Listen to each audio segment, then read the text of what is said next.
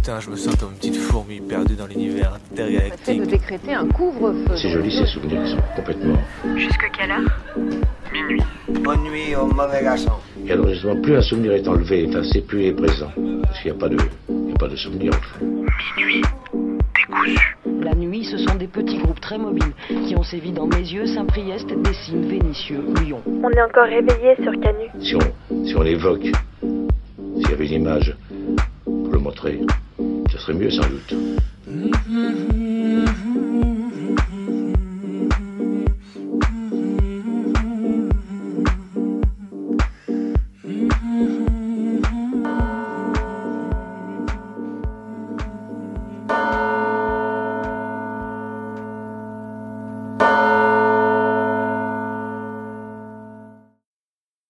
Jour 1, jour 2, jour 3, jour je ne sais plus. Le rythme s'installe. Rien ne vient troubler la routine. Il est midi et hop, il est 18h. Et parfois il est 13h et puis une éternité plus tard, il est 13h22. Ce que je vous raconte est passionnant comme un nouveau jour de confinement. Mais c'est étrange de faire des brèves quand tout semble s'inscrire irrémédiablement dans un temps long, très long, très, très long. Le confinement, c'est l'occasion de passer beaucoup, beaucoup de temps à sa fenêtre ou sur son balcon à observer la rue, ses voisins, les pigeons qui roucoulent. Moi, je me suis fait un nouvel ami. C'est un gros chat noir et blanc avec de longs poils qui a l'air très très doux. Il habite au troisième étage de l'immeuble d'en face, dans un arbre à chat déposé devant l'une des deux fenêtres de son appartement. Le matin, quand c'est moi qui suis au soleil, il m'observe boire mon café, miaule un peu pour discuter et parfois donne des coups de patte sur la vitre pour me signaler qu'un piaf est perché au-dessus de moi. L'après-midi, quand c'est lui qui a le soleil, je l'observe dormir étalé sur le ventre, puis sur le dos, puis sur le côté, s'affaler toujours un peu plus, sa tête tombant lentement dans le vide jusqu'à ce qu'il se réveille et qu'il se replace. Lui et moi, on s'entend bien. À vrai dire, on se connaît depuis avant le confinement. Au fond, c'est nous qui avons inventé les relations sociales d'aujourd'hui. Chacun chez soi, derrière sa vitre, on se voit mais on ne se touche pas, et si on se parle, c'est de loin.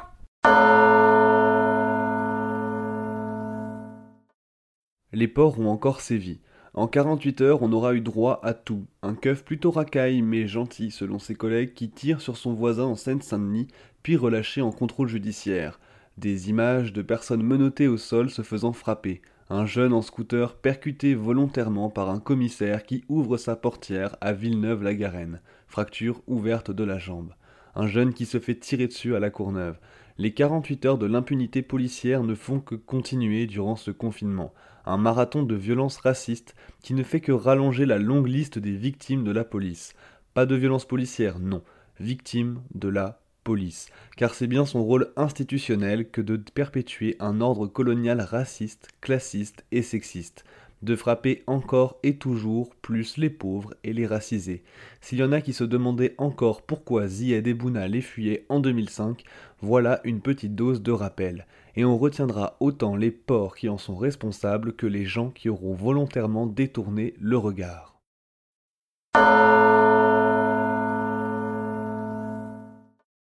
La distanciation sociale associée aux vacances apprenantes en musique.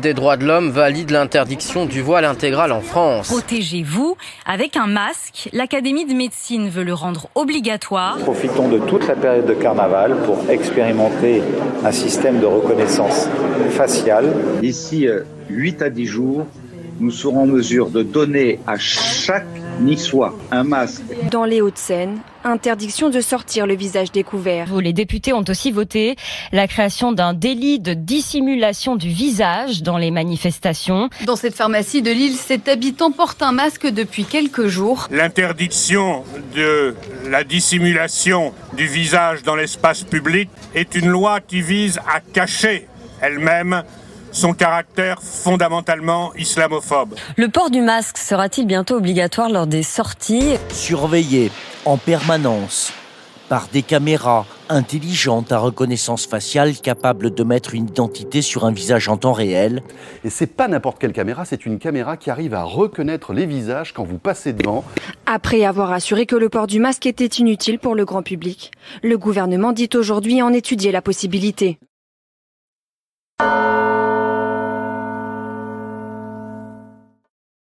Parce que la violence de la police ne doit pas rester impunie, des soulèvements populaires ont eu lieu dans pas moins de 22 villes en France la nuit dernière suite aux 48 heures d'impunité de ces ports en uniforme.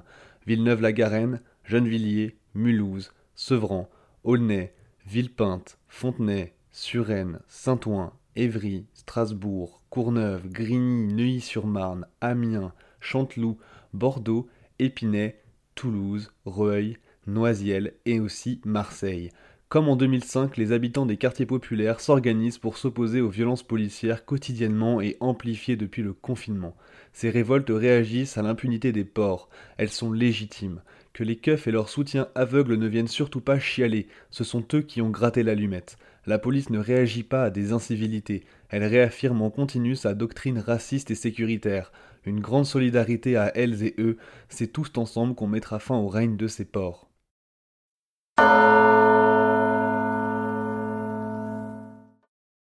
On reste dans une thématique tout brûle dans cette année 2020. Les camps de migrants brûlent et nous on brûle de honte de ne rien savoir faire pour aider ceux qui manquent de tout sauf de courage. Tchernobyl brûle et les déchets radioactifs se répandent encore plus aux alentours. Les ZAD brûlent, incendiés par la police qui déloge les zadistes de leur domicile en plein confinement et on regarde encore et toujours brûler les utopies concrètes en craignant le jour où de nouveau ce sera quelqu'un qui craquera l'allumette après s'être vidé un bidon d'essence sur la tête. Je m'ennuie, je m'ennuie, je m'ennuie. Qu'est-ce que je faire Je sais pas quoi faire. Qu'est-ce que je peux faire Je sais pas quoi faire. Non, j'écris? Twitter. Non, j'en peux plus, j'ai déjà tout lu. Violence policière, autoritarisme, sexisme et des connards pour dire non, non, not all not all men, alléluia. Bon, Facebook. C'est l'anniversaire d'une énième personne qu'en fait bah je connais pas. Il y a un nouveau challenge avec mille guillemets. Patati, un jour un livre que j'ai lu. Oh my god, celui-là c'est bouleversant et c'est un sujet d'actualité. YouTube. Alors, alors, alors? Bonsoir Paris Gay Randade Oignon J'ai déjà tout vu, et ce que j'ai pas vu, j'ai pas envie de le voir. Si un soir tu décides de sortir avec tes potes, euh, ça serait bien que tu me préviennes 30 minutes avant de rentrer. Comme ça, euh, je te prépare un petit plat ou je vais te chercher un kebab pour pas que t'attendes trop longtemps. Vas-y, j'allume la radio.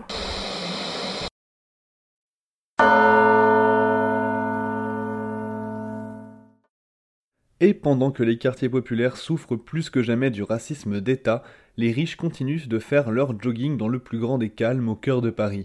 Et les intégristes cathos continuent de faire leur messe comme pour le lundi de Pâques, où une messe clandestine et illégale était organisée dans l'église Saint-Nicolas du Chardonnay, liée à la fraternité sacerdotale Saint-Pie X, un groupe religieux d'extrême droite lié au FN, qui protégeait à l'ancienne un assassin pétainiste condamné pour crime contre l'humanité. Que dit le préfet au keuf qui venait voir ce qu'il se passait? Rentrer à la base. Et oui, carrément, l'allemand himself qui laisse les cathos fachos continuer de s'organiser comme bon leur semble, qui laisse les riches jogger tranquilles sans voir le bout d'une amende de 135 balles.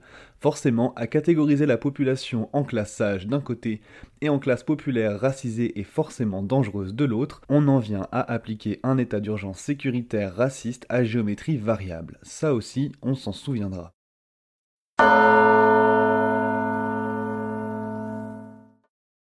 Vous écoutez Minuit décousu, votre émission du mardi soir sur Radio Canu le 102.2.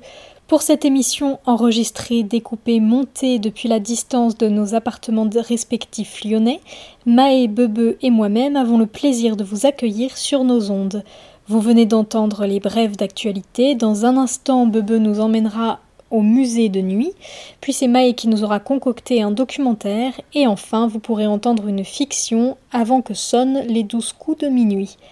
Mais n'oubliez pas, chère auditorice, que vous pouvez nous joindre sur notre adresse mail minuitdécousu@laposte.net. Je répète, minuitdécousu@laposte.net pour nous proposer vos chansons, vos histoires, tout ce que vous souhaitez nous dire et qu'on se fera un plaisir de diffuser dans d'ultérieures émissions. En attendant d'avoir de vos nouvelles, je cède donc la place à Bebe qui est allé faire un tour du côté de l'Arnuit.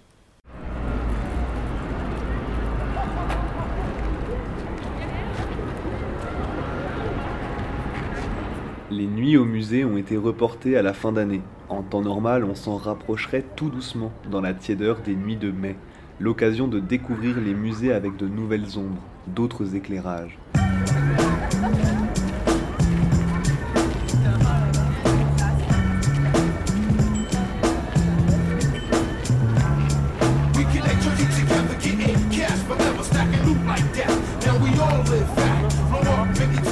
Longtemps vécu en banlieue parisienne et c'était à chaque fois l'occasion de faire une bonne soirée de fin d'année, lorsque la pression scolaire se relâchait un peu avant les examens.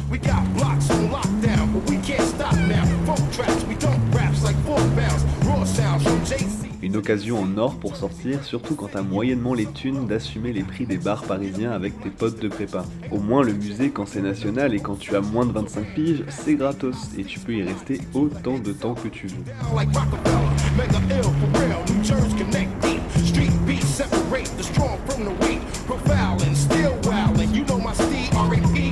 Quand j'étais minot, j'imaginais les nuits au musée comme ça.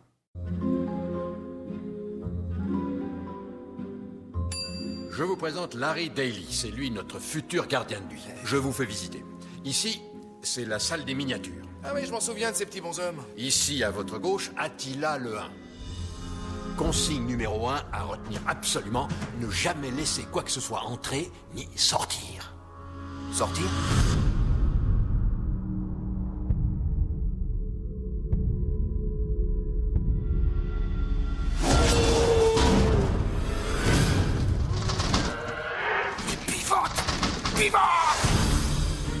Ce qui est dans ce musée s'anime. La nuit. Salut, je suis le nouveau gardien. Qu'est-ce que tu fabriques? Va jouer ailleurs, Gigantor Si je dis Rikiki, qu'est-ce que t'en dis? J'aime pas, c'est vexant. Gigantor, ça me donne l'impression que je suis un monstre. Moi, je t'appelle Larry. Sois pas lèche-cul, toi. Papa, t'es sûr que ça va? C'est un travail nettement plus dur qu'il n'y paraît. Je peux avoir mes clés. Ça, j'aime pas. Préparez les catapultes Oh mon dieu Êtes déchaînés, l'enfer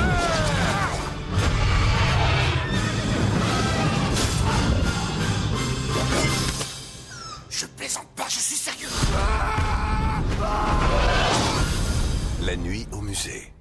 Je m'attendais à voir les squelettes de dinosaures du Muséum d'histoire naturelle s'animer, les sculptures de Claudel descendre de leur socle, les peintures du Louvre prendre vie comme dans la cage d'escalier de Poudlard, ou encore les momies qui se baladeraient dans le jardin des Tuileries à la recherche de la prochaine expo à aller voir.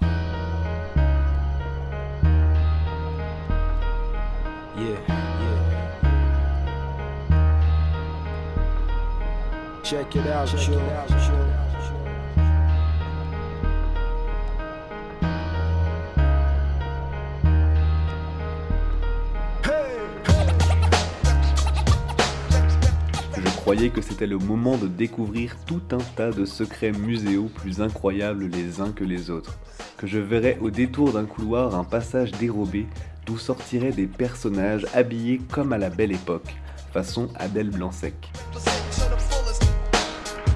Growing up in London, times is hard, but I'ma make it by with the guidance from God. I know I'ma make it one day, yeah, I must keep the faith. Try keeping patient, but it's waiting that I really hate. J'ai commencé à piquer assez jeune les bandes dessinées de Tardy dans la bibliothèque de mes darons, et j'imaginais que les nuits au musée laissaient s'entr'ouvrir les secrets occultes de Paris, qu'il y avait des raccourcis entre le Louvre et les différents cimetières parisiens en passant par les catacombes, qu'il suffisait de savoir appuyer au bon endroit pour y découvrir des salles entières remplies d'archives artistiques, valant mille fois les regards qu'on pouvait jeter à tout ce qui était présent à la surface dans les salles.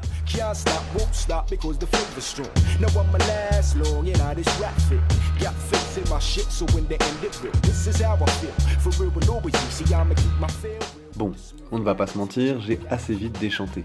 Déjà parce que je n'ai pu enfin aller à la nuit des musées que tardivement, pas avant le lycée, voire quand j'ai déménagé à Paris pour aller en prépa. Déjà forcément il y a un truc bête auquel je n'avais pas pensé immédiatement, c'est qu'au mois de mai il fait quand même relativement jour jusqu'à assez tard dans la soirée, et que ça ne changeait pas foncièrement de se faire un musée une fin de journée d'hiver où il fait nuit. Et oui, bête que j'étais.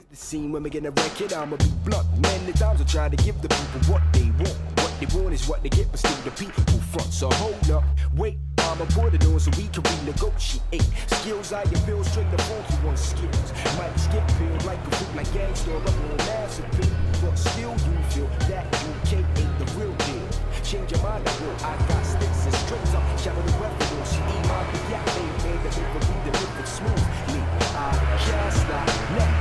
me possess the know-how. Yo, check the profile. This is how I feel. For real, but over you. See, I'ma keep my feel real with the smooth reality. Check it out, yo. Le deuxième truc qui m'a fait déchanter, c'est que je n'étais visiblement pas le seul à rêver de déambuler de nuit dans les allées des palais parisiens.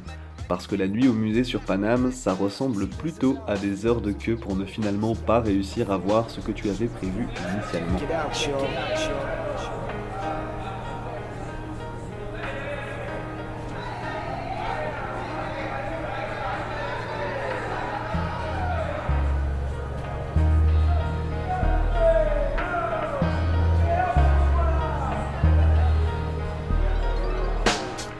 Clairement, c'est pas le soir où tu pourrais rattraper une expo ou juste avoir envie d'aller gambader tranquillou dans un musée. Non, non. La fois où je m'étais dit que ça pouvait être cool d'aller me promener au Grand Palais pendant l'expo sur les impressionnistes, mal m'en a pris. Même à minuit, il fallait faire pas moins d'une heure de queue avant d'arriver enfin devant l'immense porte du bâtiment. C'est chouette Paris, hein.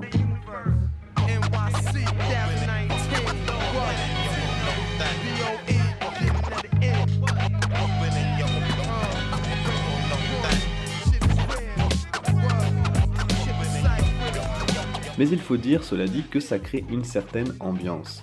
Se balader au hasard de la nuit dans les rues parisiennes vers 2-3 heures du matin avec quelques potes et tomber sur des files d'attente interminables faisant des tours de pâté d'immeubles. Une vision assez surréaliste de Parisiennes et surtout de Franciliennes venus des quatre coins de la région pour profiter d'une nuit assez paradoxale où la ville ne semble jamais partir se coucher, où l'on n'observe pas comme d'habitude les rues s'emplir et se vider au va-et-vient des gens qui circulent entre les bars et les boîtes.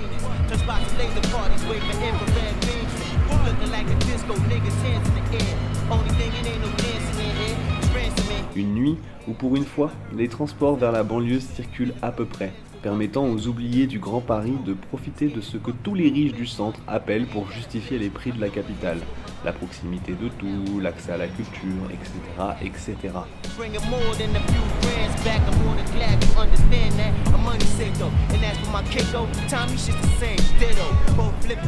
Bustin' shots out the benzo. Slug resistant bullets stopping short at the window. And best believe it ain't the end, yo. I'll be back in November. Twist the mo Même si je ne suis pas un grand fan des musées et des expos pour ce que je peux y trouver, à savoir des tableaux, des sculptures ou toute autre forme de création, par manque d'outils d'analyse et de réflexion autour des œuvres, ainsi qu'une dose de matérialisme forcené qui me fait renvoyer les tableaux les plus acclamés au même rang qu'un beau dessin de classe d'art plastique de 5ème B, J'aime profondément les musées pour tous leurs itinéraires qu'ils ont pu me proposer. C'est bête, mais c'est quasiment les seuls bâtiments où l'on peut entrer et sortir à peu près comme on veut et que l'on nous laisse nous approprier comme bon nous semble.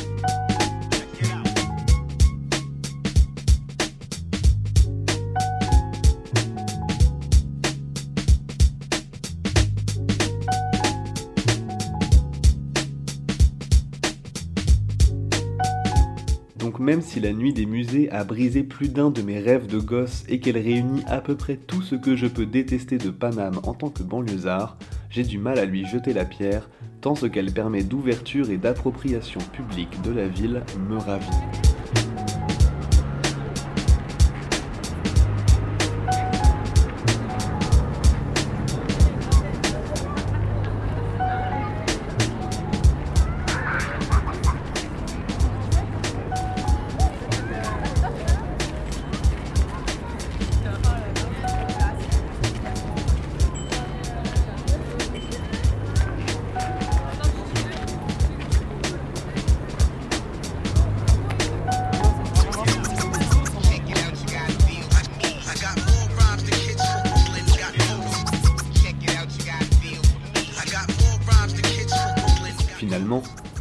D'une belle nuit au musée, n'attendons pas que les portes s'ouvrent une fois l'an pour se taper des files d'attente interminables.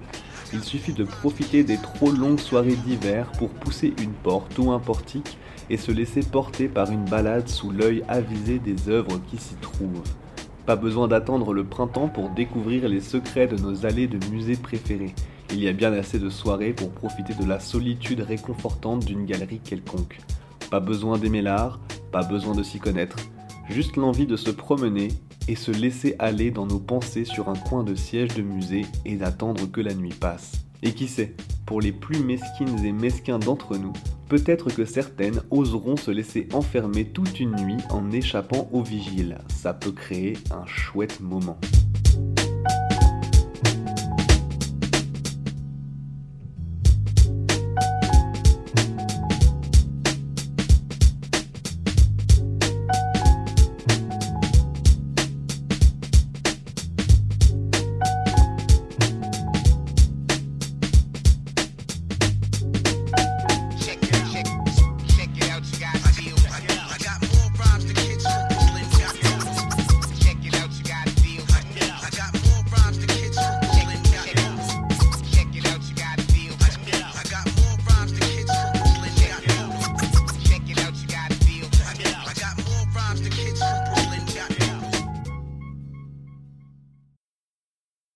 Vous écoutez Minuit décousu sur Radio Canu le 102.2. Il est, allez, je me lance, 23h30. On va dire qu'à 5 minutes près, j'ai juste, je vous laisse vérifier.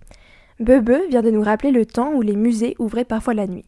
Et d'ici minuit, vous entendrez aussi un témoignage dans le doc, une fiction et un appel d'auditoris. Parce que oui, souviens-toi que de derrière ton poste, tu peux nous joindre et participer à l'émission en nous racontant une anecdote relative à une chanson qui te plaît ou même que tu détestes. Pour cela, il suffit d'envoyer un mail à minuitdécousu@laposte.net en laissant ton numéro et on te rappellera.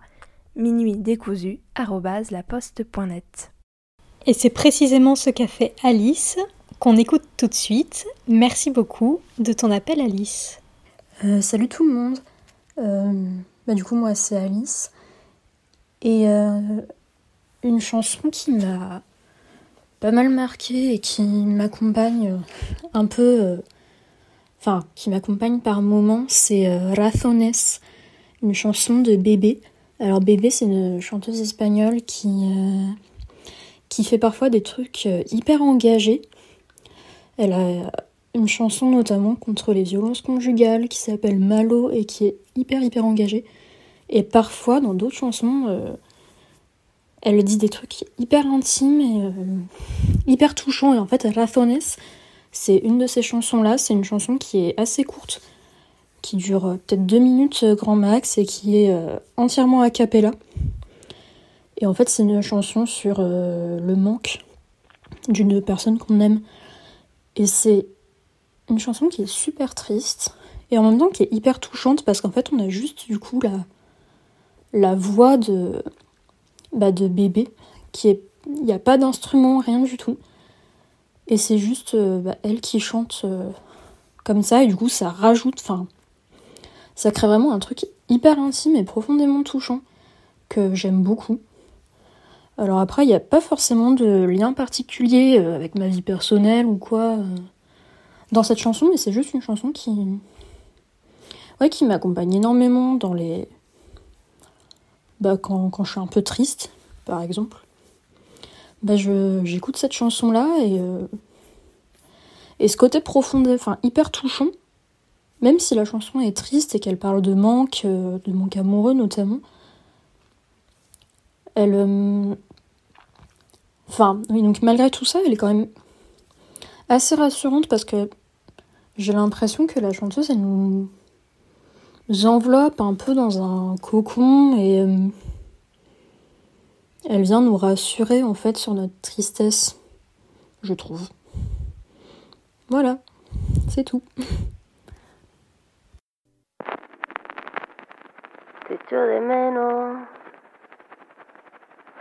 te digo al aire,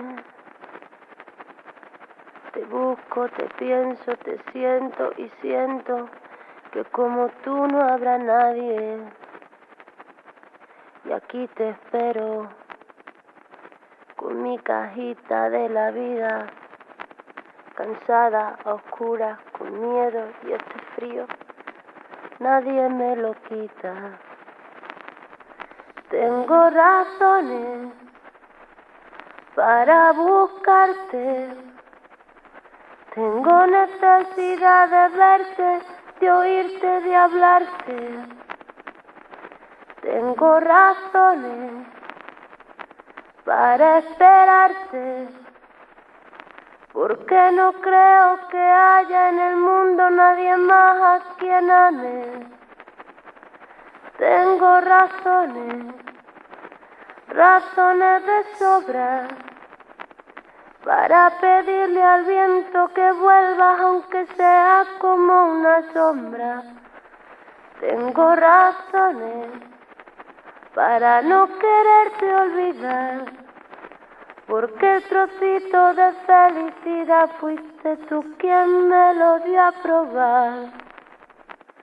El aire huele a ti, mi casa se cae porque no estás aquí. Mi sábana, mi pelo, mi ropa te buscan a ti. Mis pies son como de cartón que voy arrastrando por cada rincón. Mi cama se hace fría y gigante, en ella me pierdo yo. Mi casa se vuelve a caer, mis flores se mueren de pena. Mis lágrimas son charquitos que caen a mis pies. Te mando besos de agua que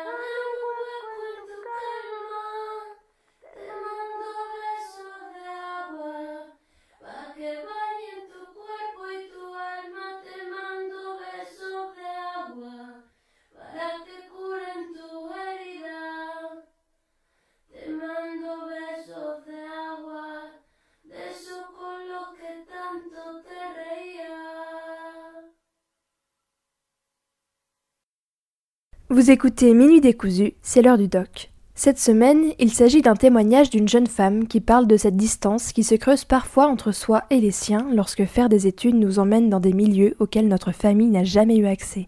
On la remercie chaleureusement de nous avoir fait confiance.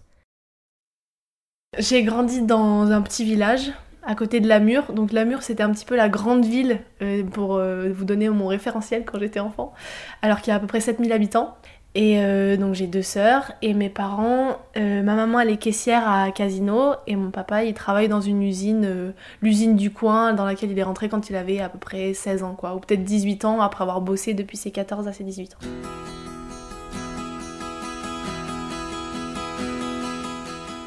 Et donc moi j'ai fait un bac S, spécialité maths, et après j'ai fait une prépa et j'ai suivi donc avec une école d'ingénieur euh, dont je suis pas encore euh, diplômée mais bientôt en octobre. Mais je viens de finir en tout cas mon école.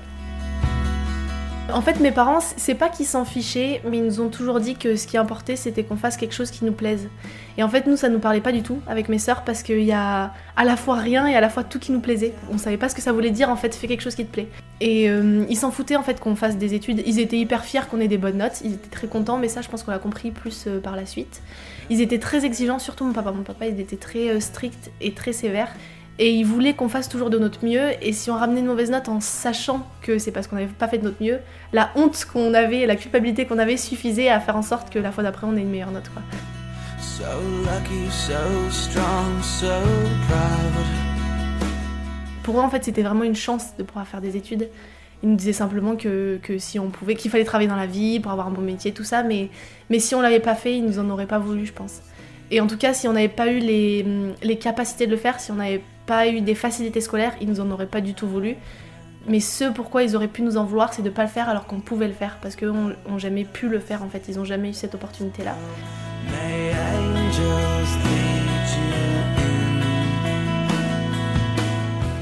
Mon papa, il a jamais pu faire ce qu'il voulait. En fait, il voulait faire du sport et il avait pas le droit de faire du sport parce que sa maman trouvait que c'était trop dangereux. Après, il a voulu faire des études, mais ils avaient pas les moyens, donc il a fallu qu'il aille travailler. Et en fait, c'était un petit peu. euh, Mon papa, il était très bon élève, mais très rebelle. Et il s'est fait renvoyer du, collège parce qu'il avait frappé un prof avec il avait eu un petit différent. En fait, il avait les capacités, il voulait aller plus loin, il voulait être prof de sport, il voulait devenir euh, très bon en, boxe, il faisait de la boxe, donc il voulait devenir boxeur et prof de sport.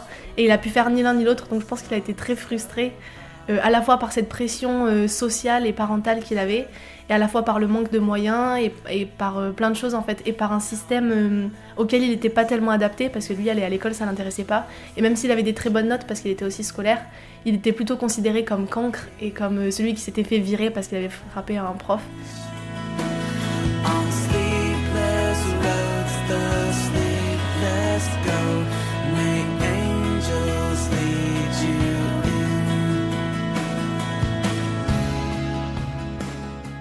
En fait, j'étais euh, complètement perdue au moment de choisir quelles études je voulais faire, justement parce que tout m'intéressait et du coup rien ne m'intéressait assez pour que j'accepte de renoncer à tout le reste. Comme on dit, choisir c'est renoncer.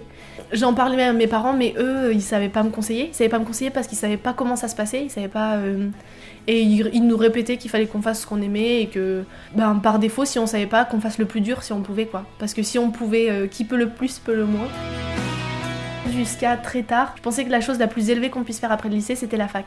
Et que si on réussissait à faire la fac, on avait tout réussi et que là, ça voulait dire qu'on était euh, un peu dans, cette partie-là de la population de euh, faire des études, quoi, des personnes qui ont fait des études. On avait des rendez-vous avec notre professeur principal et donc je lui ai parlé de mon plan qui était de faire la fac et de devenir institutrice ensuite parce que c'est ce qui me, me plaisait le plus. Et il m'a dit mais tu, tu peux pas faire ça comme étude et, euh, et quand je lui ai demandé pourquoi, il m'a dit mais parce que en fait ce serait du gâchis parce que tu peux faire mieux, tu peux faire, euh, tu peux faire médecine, tu peux faire une prépa, tu peux faire après une école d'ingénieur et, euh, et tu peux faire mieux. Et en fait c'est la première fois que j'ai pris conscience qu'en fait les personnes qui n'avaient pas eu ce choix-là pourraient m'en vouloir de moi pas faire ça alors que j'avais les compétences de le faire et que j'avais cette option-là que eux n'avaient pas. Et c'est là, là, en fait que je me suis rajouté une contrainte qui était un peu sociétale, quoi, qui était au niveau de la société, et je l'ai ressenti plein de fois par la suite. Mais je me suis dit effectivement si je peux faire plus, est-ce que j'ai pas le devoir de faire plus que d'aller à la fac?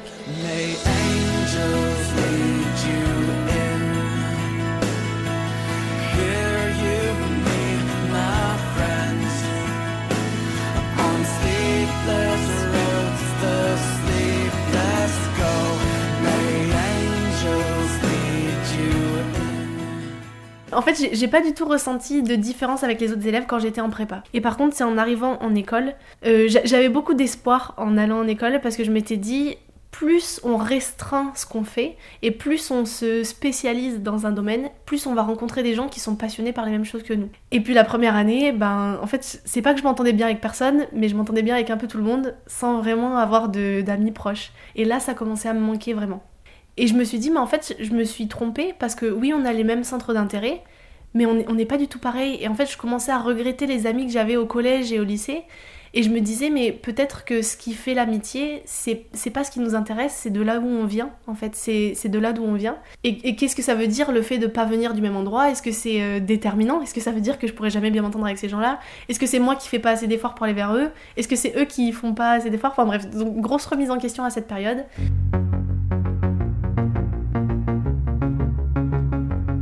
Je le ressentais parce qu'en fait, il, il disait des choses qui avaient aucun sens pour moi. Et, du coup, je pense que, euh, inversement, moi, je devais dire des choses qui n'avaient pas de sens pour eux.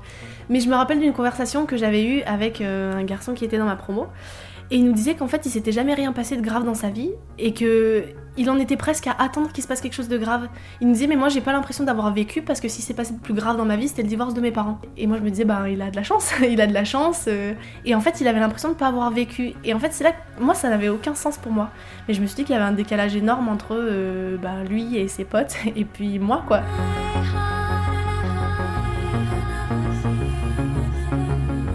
Je me suis rendu compte qu'on n'avait pas du tout les mêmes référentiels et que c'était peut-être ça qui nous gênait plus dans la façon dont on voyait le monde.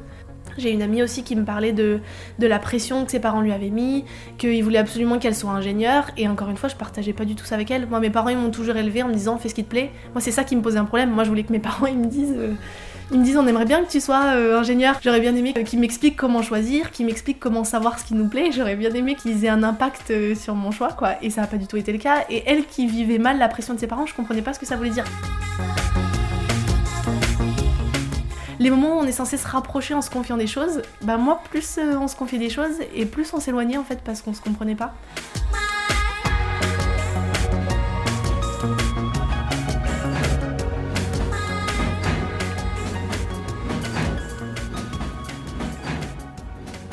J'ai jamais trouvé de, rêve à suivre en fait. Quand je regardais la télé, je voyais des gens qui voyageaient et je me disais, bah c'est trop cool, ils, ils rêvent de voyager, ils voyagent. Mais je voyais ça un peu comme, euh, comme, un truc à la télé. Je pensais même pas que c'était faisable parce que nous on partait pas en vacances, parce que mes parents ils ont jamais eu de rêve de voyage, ils ont jamais voyagé. Euh, mes parents, je pense qu'ils ont jamais pris l'avion. Mon papa, la première fois qu'il est allé à Paris, c'était avec moi parce que je l'ai traîné, il fallait qu'il m'emmène pour passer un entretien. Donc je lui ai dit, bah je veux pas y aller toute seule, papa, tu peux venir avec moi. Mais au final, je pense qu'il était aussi flippé que moi parce qu'il était jamais allé à la capitale, quoi. Il avait jamais pris le train. Du coup, oui, je pensais juste que c'était pas possible. Je pensais qu'il y avait des gens qui voyageaient, mais comme euh, il y avait des gens qui faisaient autre chose, et il y avait des gens qui étaient euh, bah, il y avait des gens qui bossaient en entreprise, il y avait des gens qui faisaient des études, et puis il y avait des gens qui voyageaient. Mais moi, je faisais pas partie de ces gens-là parce que j'étais pas née là-dedans, parce que j'avais pas ces rêves-là, voilà. Et en fait, j'ai rencontré des amis pour qui euh, bah, le voyage, justement, bah, en fait, peut-être qu'ils faisaient partie de ce il y avait des gens qui voyageaient, ou en tout cas qui avaient ce rêve-là. Et puis, euh, bah, je pense que c'est devenu mon rêve aussi, en fait, de voir que c'était possible. Et en fait, cette notion de pouvoir faire les choses et devoir les faire parce qu'on peut, et que certaines personnes rêveraient de les faire et qu'elles peuvent pas, bah, c'est revenu à ce moment-là, avec les voyages. Et je sais que ma maman a toujours rêvé de voyager qu'elle l'a jamais fait. Et du coup, quand je voyage, comme je suis sa fille, je pense que ça facilite un petit peu les choses. J'ai l'impression qu'elle voyage par procuration à travers moi. Et euh, juste ça, ça me pousse à voyager encore plus en fait. En fait, je pense que ma famille a une confiance infinie en moi et en ce que je fais.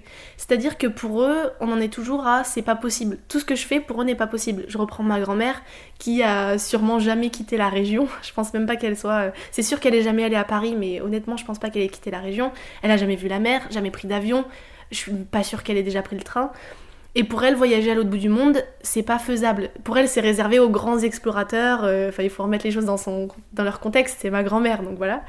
Pour elle, faire des études, c'est réservé à euh, un très faible pourcentage de la population. Et en fait, tout ce que je fais, bah, j'ai l'impression de, bah, de faire partie de, de ces gens de il y en a qui. Et du coup, elle me pose jamais trop de questions, elle me laisse raconter et elle est émerveillée par tout ce que je fais. Mais si demain je lui dis euh, écoute, mémé, je pars sur la Lune, bah ça aura le même impact que si je lui dis mémé, je pars en Serbie, quoi. Parce que pour elle, c'est quelque chose qui est pas faisable et que je vais faire. Donc elle a très très peur, mais elle attend juste que je revienne pour lui raconter comment c'était et c'est tout. Et c'est le plus gros décalage qu'il y a en fait, je pense que c'est avec ma grand-mère, mais toute ma famille le vit un peu de cette façon. C'est-à-dire que quand je dis à mes sœurs, bon bah euh, voilà, je viens de je viens de finir mon école d'ingénieur, je vais peut-être faire une thèse. Et ben en fait, je retrouve ce même acquiescement que chez ma grand-mère qui est euh, ben pour nous c'est pas faisable, mais si toi tu sais ce que tu fais, bah on a confiance en ton, tes décisions et vas-y. Et en fait, c'est le même regard que moi j'avais avec mes amis qui me parlaient de faire le tour du monde. Et pour moi, c'était pas faisable, mais eux avaient l'air tellement sûrs d'eux que je me disais, bon bah vas-y, et puis tu me racontes quand t'es revenu quoi. I wanna dance by water the Mexican sky. Drink some margaritas by blue lights. Listen to the mariachi play at midnight. Are you with me? Are you with me? En fait, ce qu'il y a, c'est que petit à petit, j'apprends à savoir à qui je parle de quoi. C'est-à-dire que quand j'ai besoin de. Quand j'ai très peur de quelque chose et que je me dis j'en suis pas capable, j'en parle à ma famille. Parce que eux, à aucun moment, ils vont me dire Mais attends, euh, c'est un petit peu tiré par les cheveux, ça, euh, t'es sûr que ce soit faisable? Ils me regardent et si j'en parle avec assurance, ils me disent euh, Bah, c'est cool, genre, franchement, t'es forte, t'es courageuse, moi j'aurais rêvé de pouvoir faire ça, t'as de la chance. Par contre, quand j'ai besoin de conseils plus avisés, et ben je vais pas m'adresser aux mêmes personnes. Je me livre beaucoup plus facilement et à tout le monde et je vois ce que je peux en retirer. Par exemple, j'ai retiré énormément de la famille chez qui j'ai travaillé quand j'étais jeune fille au père à Londres. Parce que, alors eux qui sont euh, très instruits, qui ont fait des grandes études, qui sont riches et qui viennent pas du tout de la même euh, strate euh, socio-professionnelle que mes parents que ma famille. Et eux, pour le coup, ils ont vraiment des avis sur tout. Et donc, si j'ai besoin de conseils pratiques et de quelqu'un qui me remette un petit peu les pieds sur terre, ben c'est plus à eux que je vais en parler. Alors que c'est pas ma famille, que c'est même pas vraiment des amis, parce qu'il y a toujours ce lien de employé et employeur avec eux. Mais ça reste quand même un soutien, ça reste quand même une source d'information et une source aussi de, bah, de réassurance, parce que quand euh, j'ai des doutes, je peux leur poser des questions. Et s'ils savent pas, au lieu de me dire ben j'en sais rien, comme pourrait le faire par exemple ma famille, ils me disent ben à tel endroit tu peux aller chercher l'information. Nous héritons de notre famille euh, pas seulement euh, des, moyens matériels, mais nous héritons des instruments de connaissance, d'expression, euh, des savoir-faire.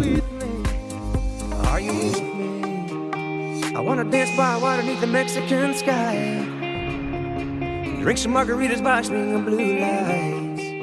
En fait, quand j'étais euh, au collège, j'ai lu un livre qui, qui parlait pas du tout de ça, mais il y avait une histoire en trame de fond. Le personnage principal, il était homme de ménage dans une université prestigieuse, mais petit à petit, on apprend qu'en fait, lui, il a suivi des cours dans cette université où il fait le ménage.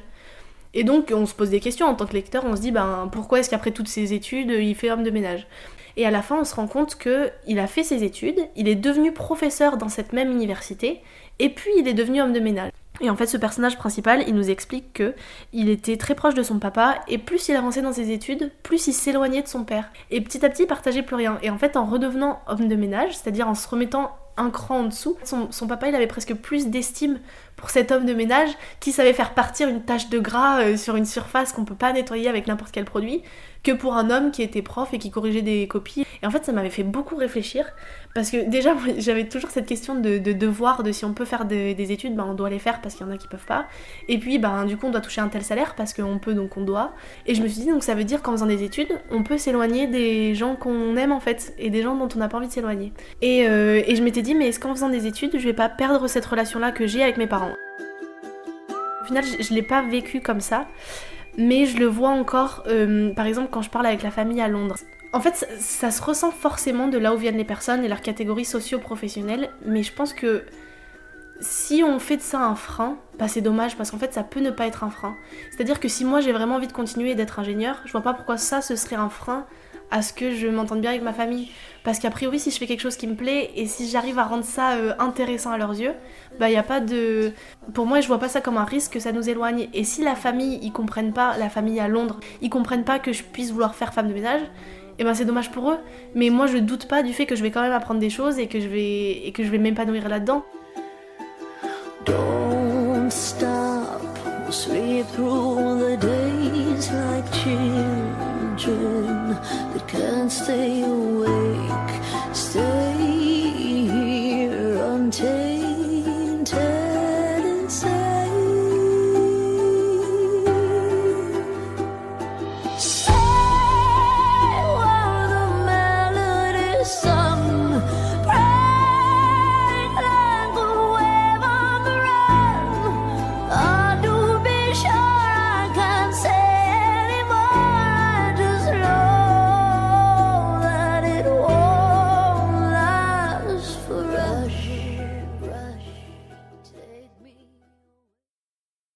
Et vous écoutez toujours Minuit décousu le 23h minuit du mardi soir sur Radio Canu le 102.2.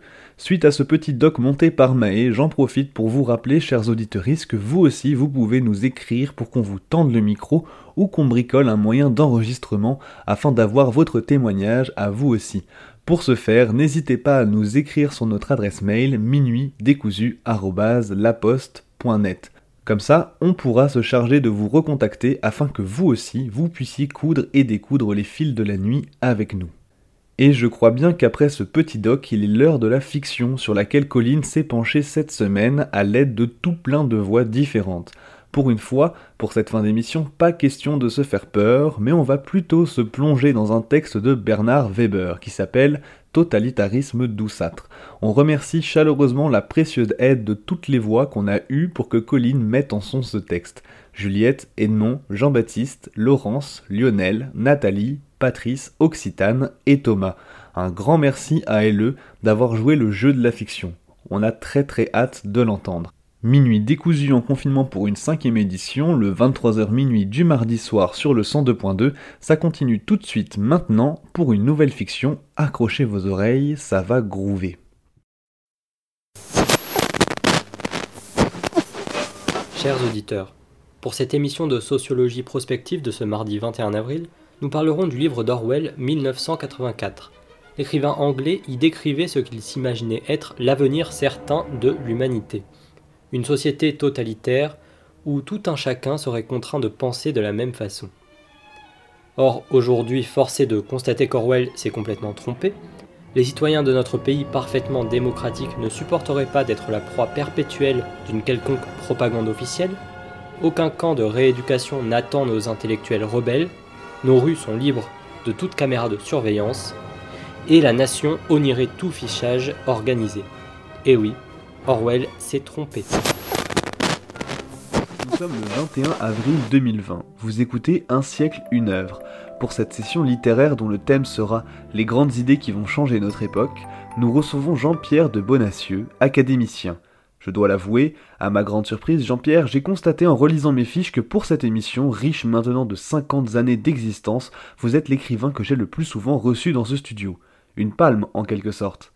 Dans votre dernier ouvrage, sobrement intitulé Mes chéris, vous évoquez vos amours de jeunesse et vous nous en contez de belles sur toutes ces jeunes filles et jeunes femmes qui vous ont connu et aimé. Mais dites donc, Jean-Pierre, vous êtes un fief et coquin.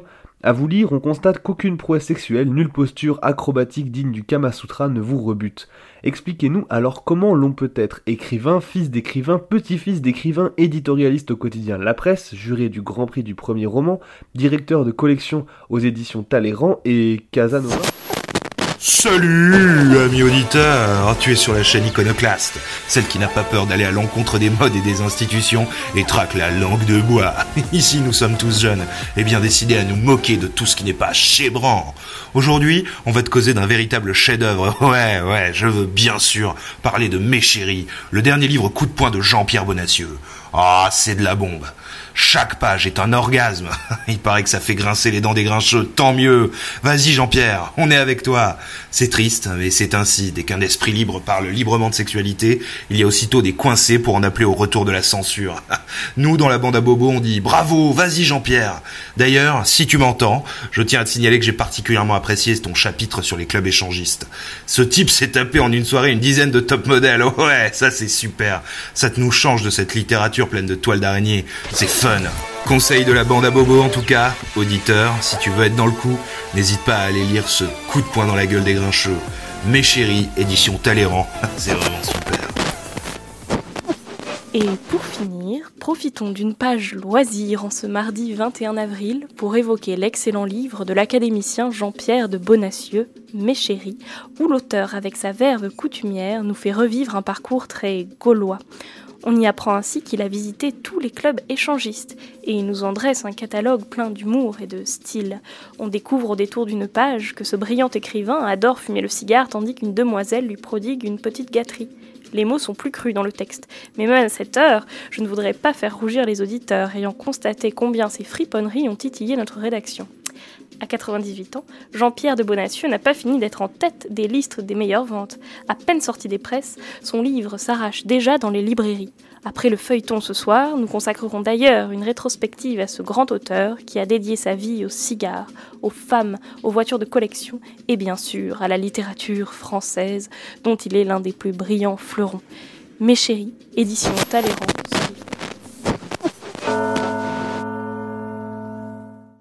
Fait divers encore le suicide d'un étudiant en biologie, Bertrand Adjemian. Il était l'auteur de La conjuration des imbéciles en blouse blanche, un ouvrage de science-fiction sur le clonage humain, refusé par tous les éditeurs de la place de Paris. Dans une lettre laissée à sa mère, il se déclare là de ce monde ingrat et ignare. Sa mère a décidé d'affronter à son tour le milieu de l'édition pour que l'œuvre de son fils ne sombre pas dans l'oubli. Il se peut que ce trépas tragique lui en ouvre enfin les portes. En tout cas, c'est ce qu'on souhaite. Le président de la République prend une semaine de vacances. Cette année, il a choisi la côte basque pour se détendre en famille. Profitons-en pour lui poser quelques questions en exclusivité pour la 7. Monsieur le Président, enfin un repos bien mérité après une année éprouvante. Pouvez-vous nous confier quelle lecture vous emportez J'ai besoin de me reposer. Aussi, pour une fois, je n'ai pas pris de dossier, mais un vrai roman. J'ai choisi le dernier ouvrage très controversé de Jean-Pierre de Bonacieux, Mes chéris. Pouvez-vous nous expliquer pourquoi? Je suis la carrière de Bonacieux depuis ses débuts, lorsqu'il ne jouissait pas encore de toute cette notoriété. C'est devenu un ami, et il vient souvent dîner à l'Élysée. J'ai toujours apprécié son franc-parler et sa verve, j'aime son style. Je lis tous les jours ses chroniques dans la presse et je les trouve euh, très rafraîchissantes. Mais vous n'êtes pas choqué par certains passages? Il ne faut pas sortir ces expressions de leur contexte. C'est la langue utilisée communément et il était temps qu'un écrivain reconnu ait le courage de s'en servir, pour s'exprimer de la même manière que ses lecteurs. Pour ma part, je ne me joindrai jamais à ces mesquins qui dénigrent l'œuvre de Bonacieux. Bien au contraire, je le soutiens de tout mon cœur et je resterai, quoi qu'il arrive, son fidèle lecteur. Pour reprendre une phrase qui lui est chère, moi aussi, je suis un esprit rebelle. Sans vouloir gâcher une minute de vos loisirs si rares et si précieux, monsieur le Président, que pensez-vous de tous ces préavis de grève qui se... Alors là, je vous arrête. Adressez-vous au Premier ministre. Beaucoup de remous après la sortie du livre de Jean-Pierre de Bonacieux.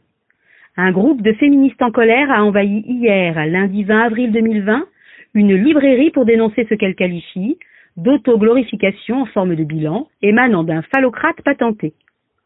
Elles ont vilipendé mes chéris et son langage, selon elles, vulgaire et cru. Il est vrai que l'auteur décrit complaisamment des scènes de fellation associées à la consommation de cigares et de whisky. En tout cas, ce tapage autour de l'œuvre du célèbre académicien profite à mes chéris, puisque le livre vient de dépasser en deux semaines la barre record du million d'exemplaires vendus. Mais écoutons ce qu'en pense l'intéressé. La parole à Jean-Pierre de Bonacieux, en personne. En ces périodes de morosité et de récession, le public a envie qu'on lui parle d'amour. Il est là de tous ces morts, ces guerres, ces attentats, ces accidents que ressassent les journaux et les télévisions. La vache folle, le sida, merci bien. Moi, à travers mes souvenirs personnels, je veux rendre la bonne humeur à mes lecteurs. Et tant pis si quelques scènes paillardes hérissent les grenouilles de bénitier. Je m'en tape, je suis un rebelle. À bon entendeur, salut. Maintenant, si j'ai un conseil à donner à mes compatriotes, faites comme moi. Vivez des expériences extrêmes. Vous verrez. C'est passionnant. Alors que le pays tout entier est paralysé par les grèves, que des millions de passagers furieux s'impatientent dans les gares et les aéroports, que des automobilistes au bord de la crise de nerfs abandonnent, faute d'essence, leurs véhicules au beau milieu des autoroutes, que de jeunes appelés remplacent tant bien que mal les éboueurs qui exigent des revalorisations de salaire, nous nous sommes rendus sur le terrain. Je suis sur le quai de la gare Montparnasse où Angélique, étudiante, désespère de prendre le train pour rentrer chez elle ce week-end. Comment occupez-vous cette attente, mademoiselle? Je lis. J'ai acheté le dernier exemplaire de mes chéris au kiosque, juste avant qu'il ferme.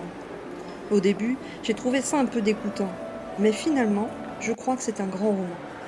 Je me figurais que les écrivains classiques étaient barbants, et là, je découvre au contraire un aventurier de l'amour. Cette scène où il décrit pendant deux pages les seins de la fille, et où l'on s'aperçoit qu'il s'agit d'un travesti brésilien est assez surprenant.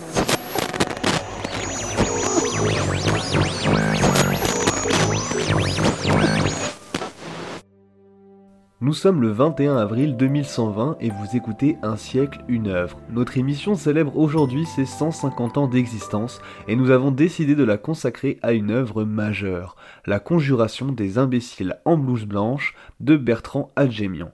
Pour en parler, nous avons invité le biographe le plus talentueux de cette génération, et en particulier l'exégète de la vie et de l'œuvre de Bertrand Adjemian, j'ai nommé Alexandre de Bonacieux. Nous ne disposons hélas d'aucune image filmée ni d'aucune interview de Bertrand Adjemian, mais vous, en revanche, vous avez eu la chance de rencontrer son arrière-arrière petite cousine. Oui, elle m'a tout raconté sur son célèbre parent. Bertrand Adjemian était un visionnaire.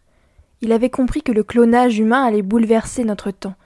Il a tenté d'alerter les populations, mais toutes les maisons d'édition, sans exception, ont refusé de s'intéresser à l'ouvrage d'un inconnu. Il en a été si désespéré qu'il s'est suicidé. Après son décès, sa mère est parvenue à le faire publier à compte d'auteur, mais dans ces conditions, à sa sortie, le livre est passé totalement inaperçu. Incroyable quand on sait que, désormais, il est étudié dans toutes les écoles et que les élèves en apprennent des chapitres par cœur. Aucun critique littéraire ne lui a alors consacré la moindre ligne, pas même pour en dire du mal. Comment pouvez-vous expliquer cela? Pour eux, c'était simplement de la science-fiction, genre considéré par l'intelligentsia comme de la littérature de gare. C'est l'inertie du consensus mou. Pourtant, Adjemian était un grand écrivain. Son style était limpide, pas de fioritures, pas d'effet de manche. Pour soutenir ses idées, il usait d'une langue fluide, simple, directe. Cependant, plus que d'un écrivain, il s'agissait d'un visionnaire. Il avait compris son époque et les problèmes qu'introduirait la génétique dans notre vie quotidienne. Des exemples? Il évoquait dans sa conjuration des parents qui fabriqueraient des clones de leurs enfants afin de disposer de réserves d'organes parfaitement compatibles en cas d'accident. Ces clones seraient utilisés à des fins d'expérience médicale, à la place des cobayes ou de chimpanzés. Il a même décrit comment les politiciens noieraient les poissons en assurant que les clones fourniraient des réserves inépuisables de soldats pour les prochaines guerres. Personne n'avait lu la conjuration des imbéciles en blouse blanche. On a donc permis la poursuite des expériences sur les clones humains sans que personne n'y trouve à redire.